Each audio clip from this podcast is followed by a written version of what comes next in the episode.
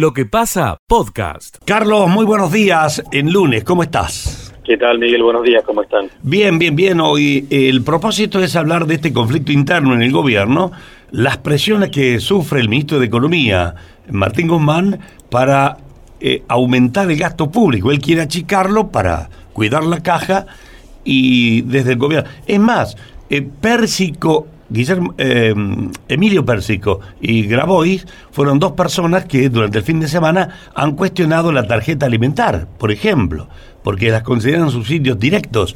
Eh, ¿Qué panorama tenemos sobre esto, Carlos? Bueno, yo tenía precisamente el dato de alguien que había estado con Pérsico, una persona amiga, eh, la semana pasada y que había manifestado la preocupación que planteaban Pérsico y otros actores, digamos, en términos de la situación del conurbano bonaerense, que está, digamos, en una posición crítica, ¿no? El argumento que, que yo había escuchado a través de este, de este contacto era que Pérsico había manifestado, en una reunión obviamente informal, que la situación del conurbano era parecida a la de la explosión del 2001-2002. Esto expresa, por supuesto, la preocupación desde algunos sectores de lo que está pasando en los grandes centros urbanos, por ahí, en las localidades pequeñas y medianas, donde vivimos la mayoría de nosotros. Esto no es tan fácil de percibir, pero ciertamente también se percibe en Córdoba Capital, donde los niveles de inseguridad están aumentando fuertemente como reflejo, por supuesto, de los problemas sociales. ¿no? El tema es que ahí está ese plano de discrepancias donde un ministro como Guzmán está negociando con el Fondo Monetario Internacional algo que también es necesario para la Argentina, pero que en realidad obviamente expresa compromisos y los compromisos que la Argentina tiene que asumir en un proceso de negociación con los acreedores están en función de prolijar las cuentas fiscales, no seguir emitiendo demasiado este, en un contexto donde, donde la recaudación no va aumentando en la misma proporción, etcétera, etcétera. Y eso choca con, por supuesto, los planteos de aquellos que están mirando la problemática social, alguien que está escuchando y también la problemática electoral, por supuesto, porque todo se mezcla en este proceso. El presidente de la Nación en el medio intenta arbitrar, es lo que siempre ha hecho y es tal vez su rol más significativo, el que intentar arbitrar entre los distintos segmentos que conforman la alianza del gobierno y por ahí, ahí se explican los anuncios de, este fin de semana donde el presidente eh, plantea una serie de más servicios, de más gasto público en términos de los sectores más vulnerables y eso es parte de un proceso de negociación. Una persona del otro lado, porque te cuento, amiga, que, que está cercana al ministro Guzmán, con la cual pudimos tener algún contacto en los últimos días, en realidad decía, esto no, a Guzmán no lo sorprendió. Es más, lo que le sorprendió fuera que hubiera ocurrido recién ahora. Es decir, en el sentido de que eh, el mismo Guzmán esperaba que hubiera reacciones tal vez antes en esta misma dirección y que no se sentía sorprendido frente a lo que estaba ocurriendo. Mm. Ahora, por supuesto, todo esto en el fondo también está vinculado con esta segunda ola, digamos, del coronavirus, ¿no? y los problemas de más retracciones en la actividad económica que ponen en riesgo la reactivación incipiente que la economía argentina venía mostrando en los últimos meses. Y bueno, es lo que hay. Y, y, la verdad, Miguel, es que esta, esta disputa va a proseguir, va a seguir indefectiblemente. Digamos. La presión entre aquellos que quieren acomodar las cuentas fiscales para mostrar más prolijidad y aquellos que pretenden eh, que el gasto público siga expandiéndose para cubrir a los sectores más vulnerables y evitar algún estallido y también, por supuesto, para este, tener más herramientas en términos electorales de cara a los próximos meses. ¿no? En el fondo, por supuesto, también es parte central del problema, de otro problema, no solo este, la cuestión de la inflación, que el gobierno no consigue contener y que eh, efectivamente es una pieza clave también de la problemática social, porque finalmente también son los precios, sobre todo de los productos alimenticios, más sensibles desde el punto de vista social, aquellos donde se producen mayores riesgos en términos de, contención. Hablemos de carnes, hablemos de lácteos, hablemos de aceite, productos esenciales, mm. donde todo indica que los precios van a seguir aumentando. Y en este tironeo político, tironeo político, y que por otra parte pasa a ser doméstico para nosotros, pero eh, a nivel cuenta, a nivel técnico, ¿hasta dónde puede ir ese tironeo? Por, de acuerdo a lo que hay que pagarle al fondo, a las obligaciones que tenemos, la inflación, porque si se emitís, eh, obviamente hay más circulantes, genera más inflación. ¿Hasta cuándo puede llegar esto? Bueno, eh, puede seguir. Lo que pasa es que, ¿cuál es el punto donde vos considerás que tenés acomodadas las cosas, no? Eh, obviamente la situación de la economía argentina es una situación muy delicada porque lleva tres años de recesión, porque el año pasado cayó 10 puntos en el nivel de actividad económica, porque bien calculado, en realidad el nivel de pobreza alcanza casi el 50% de la sociedad. En el fondo es una cuestión también de juicios de valor, Miguel, no es una cuestión técnica, ¿cierto? Es decir, ¿cómo equilibras vos? Eh, el Fondo Monetario no está pidiendo eh, cuentas fiscales equilibradas en este momento. Es un proceso de negociación con vistas a que la Argentina equilibre las cuentas fiscales en tres años. Pero en realidad, este, igualmente hay que mostrar una señal y una hoja de ruta en relación a que vas en esa dirección y por supuesto que eh, el problema social y también la cuestión electoral, si lo queremos ver así, ponen a un segmento del gobierno diciendo que este no es el momento para mostrar que vas improlijando las cuentas fiscales, sino que tenés que ir en la otra dirección y el argumento es que el propio Fondo Monetario lo tiene que entender así, lo cual no es tan simple, ¿no es cierto? eh, mi impresión es que estos tironeos van a persistir de cara a los próximos meses, sin lugar a dudas, y tal vez con mayores niveles de tensión en la medida en que nos acerquemos a las elecciones.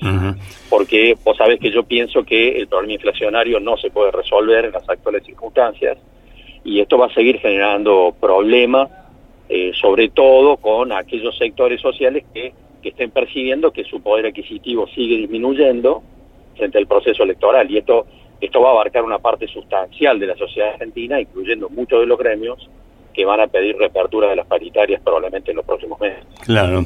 Bueno, finalmente, Carlos, ¿cuánta importancia y cuánta efectividad, en todo caso, le concedes a esta gira que está haciendo por Europa el presidente de la Nación con Guzmán? Esta gira tiene que ver con un hecho, no digamos secundario, pero complementario del acuerdo con el Fondo Monetario, porque en realidad tiene que ver con los acuerdos con el Club de París. Eh, lo que se pretende en este punto y es importante y yo creo que en ese creo que va a ser exitoso es pedirle a la mayor parte de los países europeos que, que tiendan un puente digamos de prórroga al pago que tenía que hacer la Argentina eh, con respecto a los acuerdos al acuerdo con el Club de París. Ahí hay 2.400 millones de dólares que hay que pagar. Yo interpreto que es algo que está relativamente cerrado y que los países europeos van a ser comprensivos de la situación que afronta el gobierno argentino en este momento. Bueno, que sí. bueno, ojalá, ojalá que tengamos por lo menos esa noticia con, con tono positivo como lo estás eh, mencionando, Carlos. Ojalá. Una ayudita. Escucha lo mejor de lo que pasa. Todoagro.com, que ha dejado eh, una cantidad de quesos en el aire regalado. Algunos vinieron a buscarlo, otros no, el sábado de la mañana en Todo Agro Radio. Lindo, lindo, se prende la gente. Buen día, José, ¿cómo estás? ¿Qué tal, Miguel? ¿Cómo te va? Muy buen día para vos, para toda la gran audiencia de AM930, por supuesto para el equipo de Lo que pasa.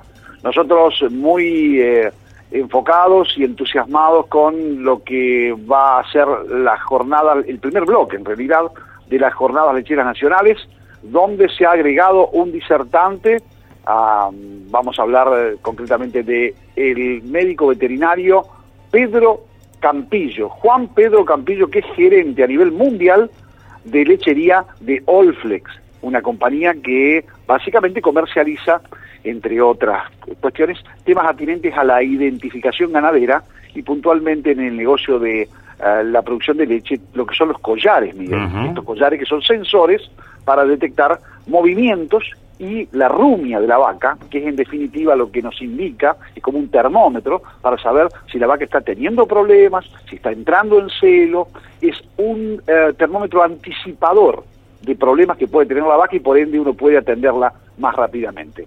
Miguel, eh, hay ya cerca de 2.000 inscriptos para la primera jornada que va a tener lugar este miércoles a las 10 de la mañana, se va a extender por aproximadamente tres horas y sobresale, por supuesto, eh, Santiago Utsumi, que es este eh, docente de la Universidad de Michigan y trabaja en un tambo precisamente, y Julio Giordano, hijo de Omar Giordano, un reconocidísimo asesor en el centro norte de la provincia de Córdoba, en Tambos, del centro norte de la provincia de Córdoba. Julio es un joven especialista que está en la Universidad de Cornell y es un súper experto en reproducción bovina, que es algo que es una pata flaca en los sistemas lecheros de la República Argentina. Y el sábado, Miguel, hablamos, anticipando un poco lo que va a ser la jornada, con Martín Rostaño. Es un joven que está ordeñando vacas allá en el centro de la isla norte de Nueva Zelanda. Y nos contó algunos detalles que son verdaderamente interesantes, como por ejemplo que los niveles de productividad de las vacas están en el orden de los 500 eh, eh, kilos de sólidos por año, esto es aproximadamente unos 5.000 litros por vaca año, pero claro, en los tambos neozelandeses tienen entre 3 y 4 vacas por hectárea. Ah. Y si uno hace la multiplicación, esto sería en el orden de 20.000 litros por hectárea año de productividad, que eso es bastante bueno, digamos, ¿no? Es un número que habla de la lechería neozelandesa que sigue perdiendo algunas vacas, pero sigue creciendo en producción individual. Y está, y tiene ahí a mano al gigante asiático que es China, que le lleva el 50, 60 y hasta el 70% de su producción. Qué va, mirá qué ecuaciones. Bueno, Vamos a ir eh, aprendiendo de todo esto, Miguel, y en línea con esto te señalo, eh, y hago una puntualización, vamos a hablar de la lechería en la era del Big Data, de la robótica, y nos enteramos la semana pasada que la firma S&C Tambos, allí en San Marcos Sur, ha decidido comenzar la estabulación de sus vacas. Ah, bien, bien. los cañolos. Efectivamente. Hablamos con Daniel Cañolo que nos confirmó que ya se ponen en marcha con un establo de 360 vacas y seis robots ordeñadores. ¿Seis robots ponen los cañolos en San Marcos? Efectivamente. Y bueno, es un anticipo también del trabajo que estamos terminando aquí respecto al relevamiento de robots en la República Argentina, donde va a haber instalado alrededor de 120 robots para eh, fines de 2021, inicio de 2022. Bien. Escucha lo mejor de lo que pasa. Adrián Walker, gracias por atendernos un minutito. Adrián, buen día. Oh, buenos días, muchas gracias a ustedes por el espacio. Este, el saludo cordial para todos. Y bueno, muy contentos con este paso que se ha dado en el día sábado, eh, fruto de mucho tiempo, muchos años de trabajo con eh, bueno los distintos actores, no, las distintas los distintos sectores del gobierno de la provincia, los municipios de la región, eh, donde ya ahora se ha elevado eh, la propuesta de cesión de derechos ambientales de la provincia hacia la nación, eh, justamente para la creación del parque. Así que estamos muy contentos y un gran paso dado para algo que seguramente va a ser muy bueno a futuro. A ver, Adrián, eh, queremos ubicarnos aquí lo que falta, porque vio que la ansiedad popular es, siempre así. Eh, eh, uno dice, ¿qué falta para que, qué, una cuestión administrativa, burocrática? Sí, es administrativo, pero no es menor, que son crear las leyes este, definitivas, ¿no? está la propuesta, la tiene que aceptar la nación, parques nacionales, y definitivamente hacer las leyes correspondientes para la creación.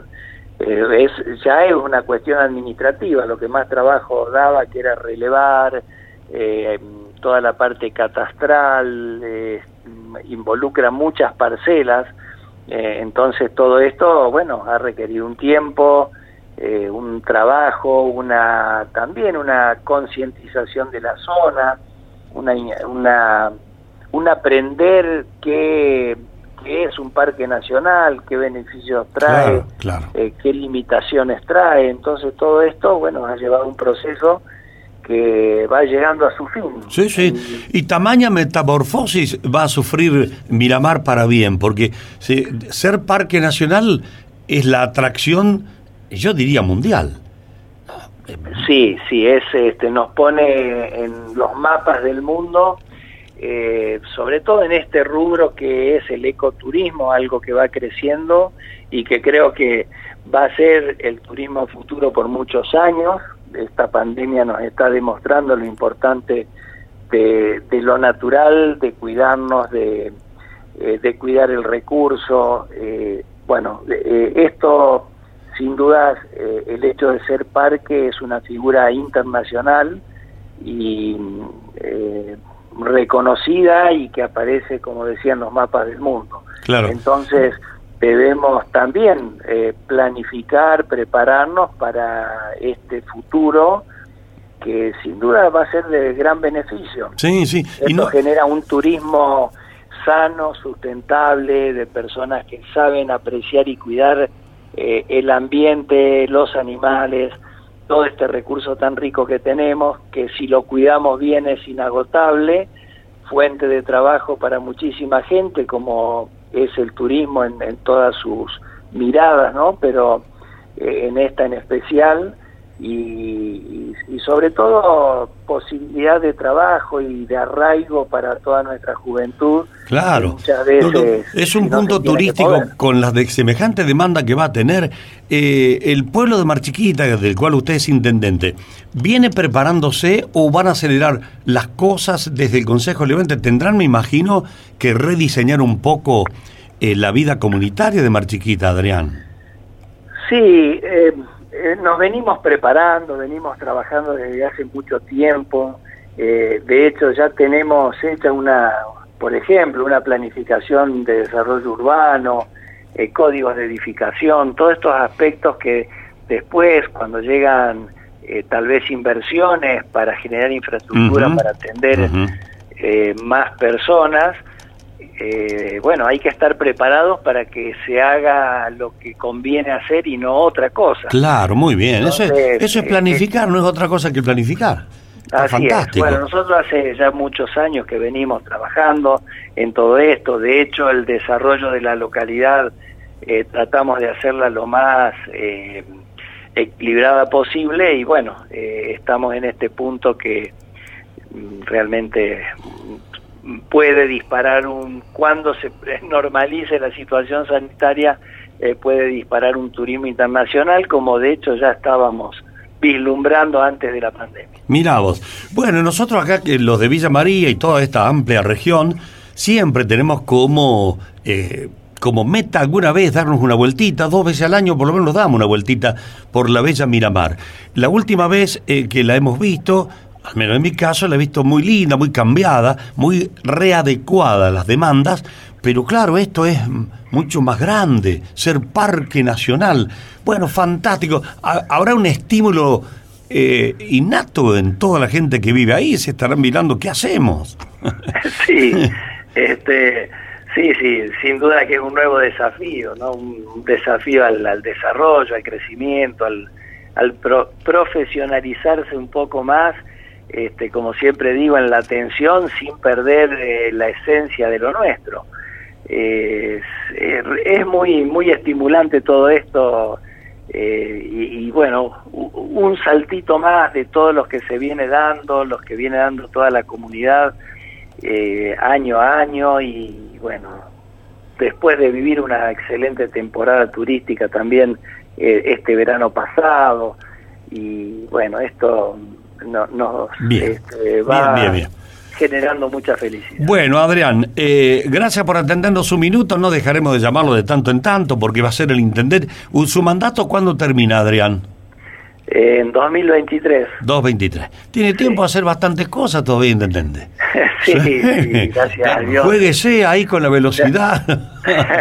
bueno, es, vamos ya, ya este, vamos en el año 14 de gestión, así que la verdad que... Sí, usted la tiene eh, claro el manejo de ahí. Uno tiene, este, sí, sí, tiene, ha adquirido un poco de experiencia y, bueno, eh, este, optimizamos los tiempos para lograr estas cosas no tan lindas que, que nos gratifican tanto. Bien. Escucha lo mejor de lo que pasa y la columna de Martín Alanís. Miguel, ¿quiénes fueron los candidatos presidenciales en el 2015? ¿Todos lo recordamos? Macricioli. Macricioli, exactamente. Bueno, este fin de semana fueron protagonistas los dos de noticias que generan polémica. Una por el lado de la vacunación, otro por el lado estrictamente político. Arranquemos por el lado de Scioli, que recordemos que es eh, embajador de eh, Brasil, Sí. allí en el vecino país, en un lugar difícil, porque sabemos que la relación entre Alberto Fernández y Bolsonaro no es buena para nada. Bueno, allí está Scioli en el medio. ¿Qué pasó con Scioli? Lo han comenzado a medir nuevamente en la provincia de Buenos Aires, para ver si puede ser candidato a diputado. Y vaya sorpresa, según la encuestadora Diego Jaime, mide siete puntos más que María Eugenia Vidal, Ah, la ah. representante del PRO más destacada allí en la provincia Sí. de Buenos Aires. Entonces, desde el albertismo dijeron, no, Scioli va a estar en la lista y es muy probable que pueda estar en los primeros lugares. Algunos también se animan a decir que la va a encabezar. Claro, saltó la cámpora del otro lado del Uh. kirchnerismo duro diciendo de ninguna manera Scioli va a encabezar una Uh. lista en la provincia de Buenos Aires. Entonces, allí está la madre de las batallas seguramente en las próximas semanas para saber si el ex candidato presidencial, dos veces gobernador de Buenos Aires, actual embajador de Brasil, Daniel Scioli, que mide muy bien entre los bonaerenses, va a encabezar la lista de eh, del PJ de la provincia de Buenos Aires, que sabemos que es la madre de todas las batallas en todas las elecciones. Sí, sí, sí. Así Y- que para el albertismo tiene que estar porque mide muy bien. La Cámpora, el kirchnerismo no quieren saber absolutamente nada, amigo. Y encima el gobernador de esa provincia es del kirchnerismo duro. Es del kirchnerismo duro que es eh, Axel Kicillof. claro. Ni hablar, claro, exactamente, ni hablar. Entonces seguramente el cierre pará, de listas va a ser muy bravo. Perdóname, Martini, estoy, estoy pensando que el presidente del partido justicialista en ese distrito, en esa provincia, es Máximo Kirchner, kirchnerismo duro. Sí, claro. Más difícil todavía la tiene Scioli, ¿no? Exactamente, exactamente, Miguel. A nivel eh, provincia de Buenos Aires, la Cámpora maneja el Partido Justicialista a partir de la asunción de Máximo Kirchner en la conducción del PJ.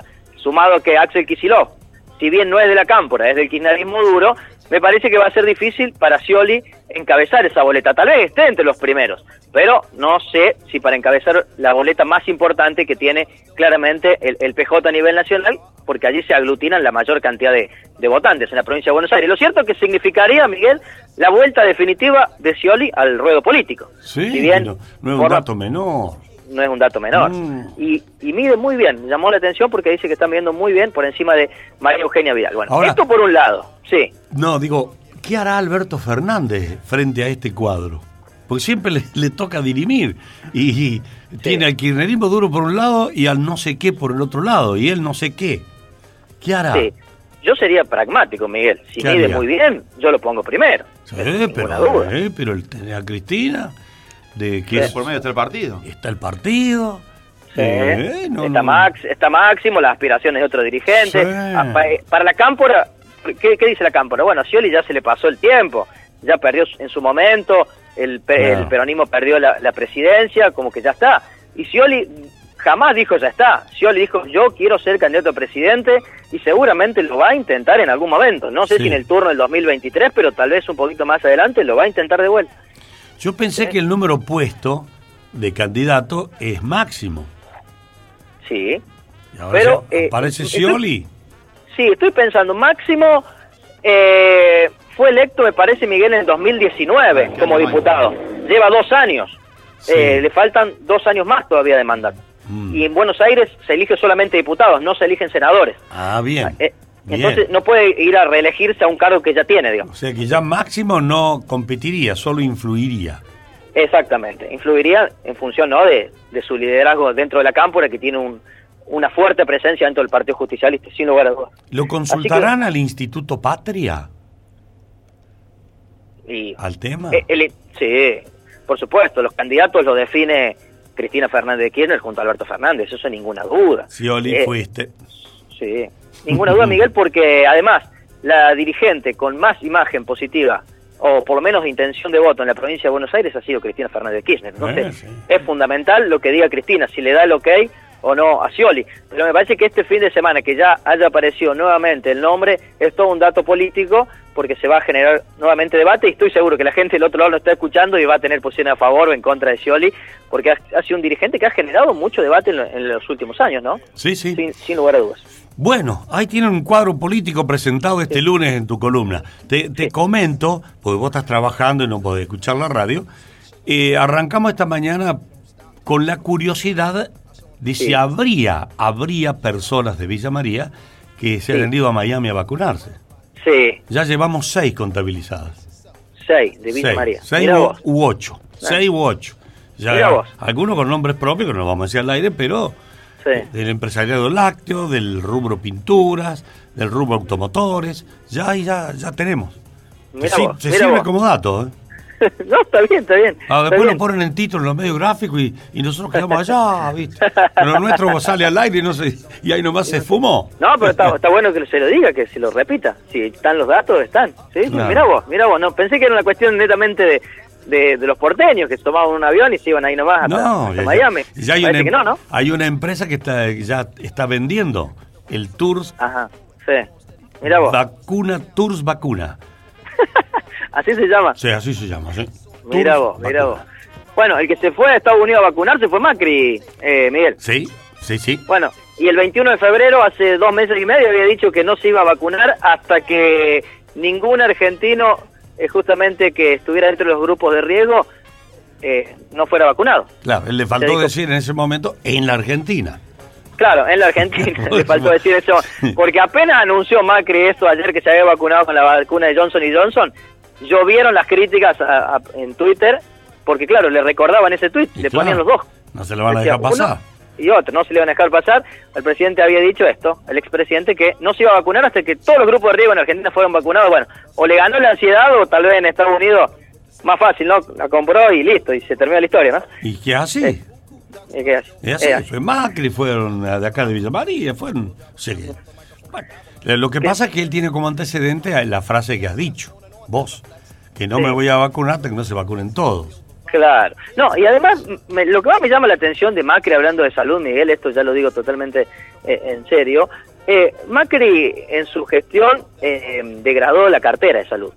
Del Sí, ministerio la- pasó a ser secretaría en el Sí, último sí, tiempo. Entonces, que le dé recomendaciones de qué hacer en materia sanitaria al actual presidente o a cualquiera, me parece que primero hay que mirarse hacia adentro, asumir los errores propios y después salir justamente a criticar una situación que es totalmente eh, fácil de comprobar. O sea, Macri se fue y Salud era una secretaría. No me quiero imaginar en un contexto de pandemia una secretaría administrando un contexto de salud crítico. Bueno, entonces me parece que son cosas que la gente esa no, no se olvida, ¿no? bien, no, no se olvida. Como tampoco bien. se olvida lo que pasó con Scioli y Macri en su momento, ¿no? Y las cosas que dijo Scioli de Macri. Bueno, hay- hay- esas cosas me parece que siempre hay que tenerlas, Sí. tenerlas presentes, ¿no?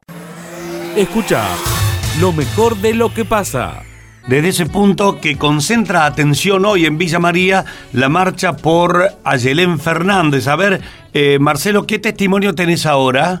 Bueno, muchas gracias, Miguel. La posibilidad de charlar con Daniel Suaje. Eh, era es el padrino de Ayelén y además un trabajador de la empresa provincial de energía eléctrica. Así que lo conocía muy bien a José Fernández, este hombre que perdió la vida, como puntualizábamos recién. Daniel, en nombre de Radio Villa María, buen día. Gracias por atendernos. Bueno, plena movilización. Está buscando justicia, que se esclarezca el hecho, ¿verdad? Así es, Marcelo. Eh, como vos dijiste, eh, eh, soy empleado de EPEC, donde José fue mi jefe. Ingresamos el mismo día y compartimos 35 años de empresa. Eh, soy el padrino de Ayelen Fernández y estoy buscando la justicia para ella, porque quiero limpiar el nombre de mi amigo y quiero la libertad para Ayelen. ¿Qué es lo que pasó ese día? Se hablan tantas versiones, se habla hasta de un supuesto abuso, se habla de que un perro habría, lo habría empujado, lo habría tirado. Mira, sobre, te contesto la, segunda pregunta que es sobre el abuso. Eh, totalmente irreal, totalmente una fantasía. Entre Ayelen y José eh, existía un amor, pero un amor eh, paterno, un amor entre padre e hija. Eh, los dos se amaban, pero de una forma extraordinaria. Y sobre todo un respeto mutuo de uno hacia el otro. Es increíble eh, y, y mentiroso lo que están diciendo, de que existió el abuso. ¿Crees que baje la fiscal y dé algún tipo de explicaciones? Totalmente, totalmente. Y a mí me gustaría que la fiscal a mí me citara a, a- a declarar. Fue mi esposa, Eve, que también es la madrina de Ayelé, eh, y fue el enfermero personal que tenía José, que también es mi amigo, y todo lo que sé lo sé por boca de él, que tuvo a los 10 minutos de ocurrido el accidente y fue la primera persona que lo asistió a José. Y lo que me dice eh, este muchacho, el enfermero, es de que José está- en ese momento estaba totalmente lúcido, que no podía, no divagaba para nada, al contrario, estaba lúcido completamente. Y lo que le cuenta José es de que va a un galpón a buscar parafina, porque José se dedicaba también a hacer velas artesanales. Cuando regresaba, se da vuelta en el, dentro del galponcito para salir, se le cruza la perra, tropieza con la perra y cae sobre un balde donde estaban estos hierros, que José utilizaba para hacer maceteros. Ahí es donde se clava el hierro en el, en el pecho y de- después ingresa a la casa y le dice a Yelen, que estaba en, el- en la cocina dándole comer a su bebé, que lo llame al enfermero que se había clavado un hierro. A los 10 minutos, a los 10 minutos el enfermero estaba en el lugar y le pregunta a José, ¿qué te pasó? Le vuelvo a repetir, estaba totalmente lúcido José, no divagaba para nada. Y le dice, tropecé con la perra en el galpón, me caí y me clavé un fierro en el pecho. Lo asistió, vio que era una herida importante, llaman la ambulancia y lo llevan. En ese tiempo, eh, el enfermero lo, lo, lo, lo, lo asió, lo lavó, lo, lo cambió, lo preparó para que fuera al, al, al, al médico. ¿Cómo era Yelen? Un ángel, un ángel, una divina. Te comento, te comento una infidelidad que, que algo personal. Casualmente ayer tuvimos una comunicación con ella de la UCA, habló con mi hija y, y pide hablar conmigo. Y bueno, a la cual yo accedí. Imaginé que desesperadamente quería. Y cuando me dijo, hola padre, y no, yo quise hablar y me largué a llorar. Y no pude hablar más. Y agarró el teléfono mi hija nuevamente y ella le dijo a mi hija, decirle al padrino que no llore, que yo estoy bien. Entonces vos decime si esa criatura puede tener maldad para algo. Gracias, muy amable. Gracias a vos, Marcelo. Cuando vos quieras, estoy a tu disposición. Bueno, estos son algunos testimonios que recogemos a esta hora de la mañana. Eh, ¿Lo, ten- Miguel, ¿Lo tenés ahí Daniel todavía? Que acaba de hablar. ¿Lo tenés ahí todavía, Sí, Suaje? te cedo el micrófono, Miguel, para que Un- puedas un hablar. solo, una sola inquietud, nomás, porque hay tantas Daniel, cosas. Vamos a tocar aquí. Miguel, por acá, por acá. ¿Por acá? Miguel. Hola, Miguel, ¿qué tal? Buenos días, ¿cómo estás? Marcelo, ¿cómo estás? De- estábamos todos siguiendo tu, re- tu relato conmovedor. Eh, me queda una inquietud. ¿A quién le adjudicás y por qué esta versión tan nefasta que existe y que toma la justicia de que el papá, o sea, José, podría haber abusado de ella? ¿De dónde puede salir eso? No, no, te, no te escucho bien, no te escucho bien, Miguel. Bueno, bueno, bueno. Alcancé, eh, eh, escuchar si, si de, de algo de si el padre podía haber abusado de ella. Sí, de- la pregunta es, ahí me escuchás Marcelo, porque es importante esto. Sí, ahí te estoy escuchando. Ahí, ahí te estoy escuchando. ahí te Bueno, escucho. ¿de dónde crees y por qué que sale esta versión eh, que toma la justicia de que el papá o José puede haber abusado de esta chica? ¿De dónde sale eso? No te sabría decir, no te sabría decir. Para mí, eh, yo creo que la fiscal eh, está totalmente mal asesorada, mal informada, eh, que alguien le ha metido una ficha que no corresponde. Yo me saco los ojos, las manos, eh, por, la, por lo que era mi, mi amigo, mi hermano de la vida. Mi hermano jamás podría haber hecho una cosa de eso. Jamás. Era una excelente persona, un excelente compañero, un excelente amigo y muy por sobre todas las cosas un excelente padre. Con todo ese argumento que estás diciendo, José, eh, Marcelo, eh, ¿quién puede atreverse a influir? Porque la justicia no es muy influenciable. Si alguien tiene que haber ido, o la, fiscal debe tener algún argumento muy sólido para dar un paso como lo ha dado. Yo digo, ¿de dónde semejante versión o, o- relato? ¿Quién, ¿Quién no la quería a ella o a José? Nadie, nadie, nadie de la familia ni de los amigos que lo rodean a José, eh, eh, lo- no lo queríamos, todos lo, lo, lo amamos, yo lo amé, lo amé en el buen sentido de la palabra, lo amé como amigo, lo amé como compañero de trabajo, ¿me entendés? Sí, sí. Eh, No sé, hay demasiados eh, puntos oscuros en, en el accionar de la fiscal. Eh, yo lo que te puedo decir es que fueron cuatro testimonios, eh, una del hermano, otro del tío, de mi esposa, que es la madrina también, de la pareja que tiene José. Eh, y nadie nadie le involucra, por el contrario, el enfermero inclusive. El enfermero vino y contó que él lo había asistido y que José le habló bien, que estaba totalmente lúcido y consciente cuando lo habló. Entonces, eh, de cinco testimonios que tenés y todos coinciden de cómo fue el accidente, que tropezó con la perra y se clavó el solo, que sé que fue un accidente doméstico, no sé por qué, por qué le involucré, es lo que a mí me gustaría que el fiscal explique por qué sale a decir que fue un asesinato y no un accidente. ¿Me entendés? Sí, sí, se entiende, Eh, se entiende. Esa, esa es Son- la pregunta que hacemos todos los familiares y todos los amigos de José Antonio. Porque hay dos temas muy graves allí, es cierto, vos lo mencionás, hay dos temas muy graves. Uno, eh, que se le acusa de, haberlo, de haberle clavado el hierro a José, y el otro que la violaba. Sí, No. son, son dos temas muy, muy Entonces, serios. Muy, muy, serios, muy importantes. Y a mi modo de ver, en, en mi forma de ver las cosas, en mi modo personal, ver las cosas muy fantasioso. Bueno. Es una, una- una fantasía, como te dije, eh, una mala información, un mal asesoramiento. Debemos entender que la fiscal también es un ser humano y que puede equivocarse, pero ha pasado mucho tiempo como para que ella pueda, pueda decir me equivoqué y bueno, y es entendible, es un ser humano, ¿no? Bien, bueno, Marcelo, muchas gracias, muy atento, ¿eh? No, gracias, a vos, Miguel, a tu disposición. Gracias, gracias. Marcelo, eh, Sí, eh, buena cobertura. eh. Vamos a ver qué... No sé si todo esto impacta, la- tan sólido el argumento que tiene la fiscal, ¿no? Qué bárbaro para tenerla detenida ahí.